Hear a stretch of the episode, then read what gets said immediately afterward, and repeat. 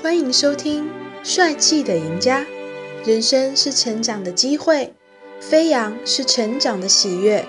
请听李博士为您分享信息。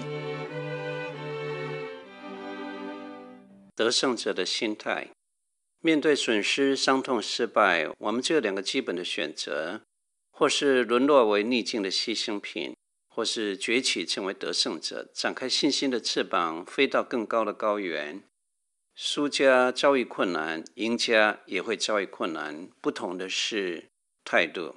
配偶去世，有人选择停留在过去的回忆，怀念从前的温暖与安全，埋怨命运的作弄，感伤今天的孤单。结果是沮丧逐渐堆积成人格的特性。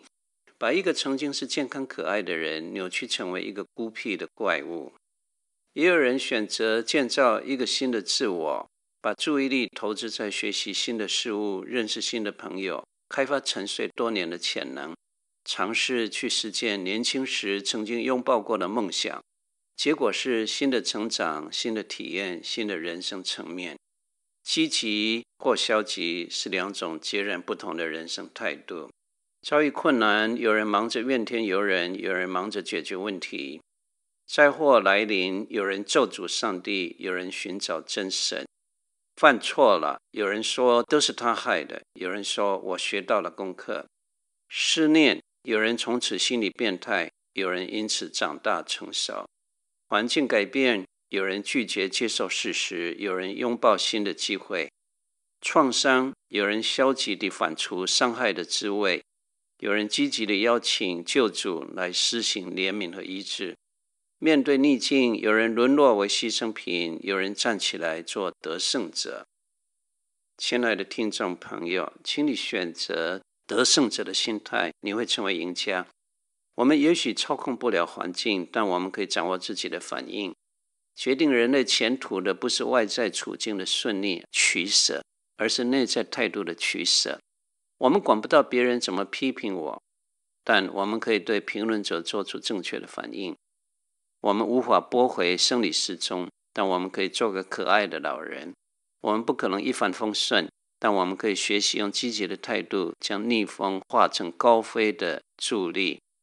哥林多后书十二章九节到十节，保罗这样说。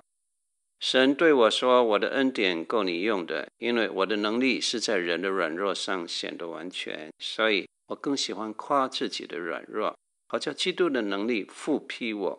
我为基督的缘故，就以软弱、凌辱、急难、逼迫、困苦为可喜乐，因为我什么时候软弱，就什么时候刚强了。”爱迪生的实验室发生大火。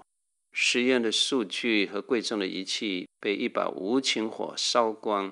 这位白发苍苍的发明之王凝视着大火，以积极的语气对儿子说：“感谢神，过去的错误都被烧光了，我们可以从头来起。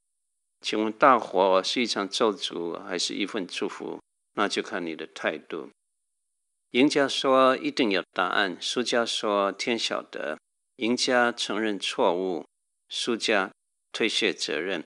赢家走过难题，输家绕过难题。赢家主动投入，输家被动因循。赢家说：“我还可以更好。”输家说：“我没别人那么差。”赢家委身奉献，输家嘴皮空谈。赢家说：“还有更好的方法。”输家说：“向来就是这么做的。”赢家设法学习比他优秀的人。输家设法扳倒比他优秀的人，这个简单的对比带给你灵感。你如果有得胜者的心态，上帝会祝福你成为赢家。